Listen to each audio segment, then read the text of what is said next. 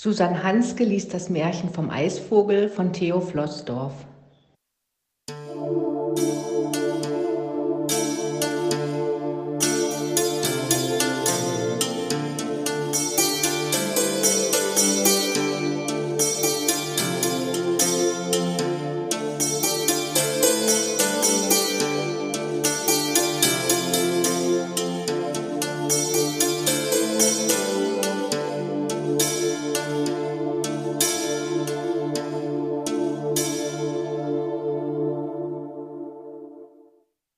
Vor vielen hundert Jahren lebte einmal ein winziger Eisvogel, der war zu seinem alten König ziemlich frech gewesen und musste zur Strafe am Nordpol wohnen.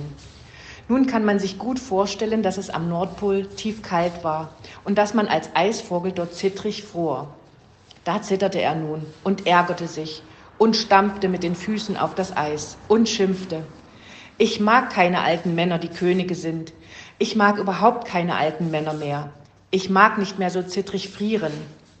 Als es aber immer kälter wurde, kam ihm plötzlich die Idee, sich ein warmes Zelt zu machen, in dem es immer mollig warm sein würde. Nur, woraus sollte er sich ein Zelt bauen? Er schaute sich um und fand nichts geeignetes. Er flog nach links und nach rechts und fand immer noch nichts geeignetes. Als er aber um den Eisberg herumgeflogen war, sah er weit am Horizont eine Gruppe von Menschen, die um ein warmes, großes Feuer herumsaßen und es sich gut gehen ließen. Dorthin flog er. Es waren teils Frauen, teils alte und teils junge Männer, die sich da wärmten. Gegen die Frauen hatte er nichts, gegen die jungen Männer hatte er auch nichts. Aber alte Männer konnte er nicht leiden, und ganz sicher war einer von ihnen ihr König. Den konnte er schon gar nicht leiden. Da flog er schnell wie der Wind zu den alten Männern und zupfte jedem von ihnen beim drüber wegfliegen drei Haare vom Kopf. Das ging derart schnell, dass sie ihn nicht einmal bemerkten. Dann flog er weiter und weiter bis ins nächste Land.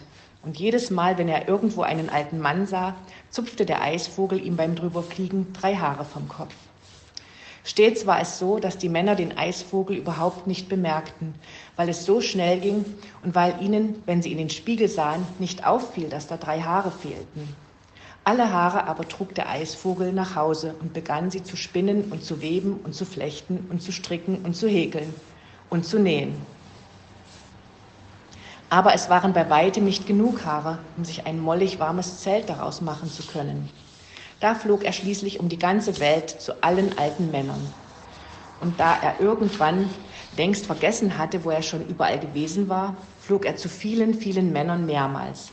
Aber nie konnten sie ihn bemerken, weil es so schnell ging und weil ihnen beim Blick in den Spiegel nicht auffiel, dass schon wieder drei Haare fehlten. So wurde das Zelt des Eisvogels mit der Zeit immer größer und molliger und wärmer.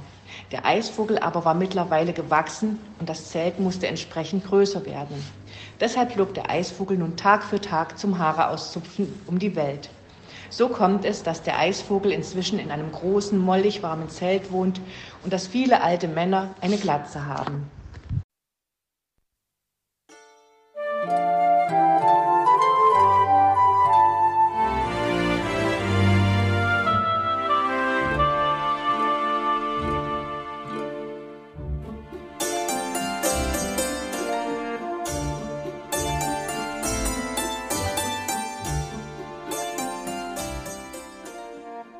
Du hörtest eine Audioproduktion von Blinzeln Media, zu finden im Internet auf www.blindzellen.org. Blinzeln schreibt man in unserem Fall immer mit einem D in der Mitte.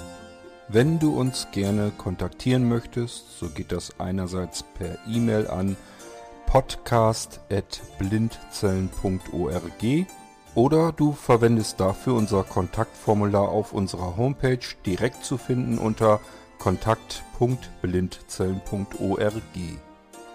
Wenn du uns einen Audiobeitrag für die Sendung zukommen lassen möchtest, dann benutze doch hierfür am einfachsten unseren Podcast Anrufbeantworter.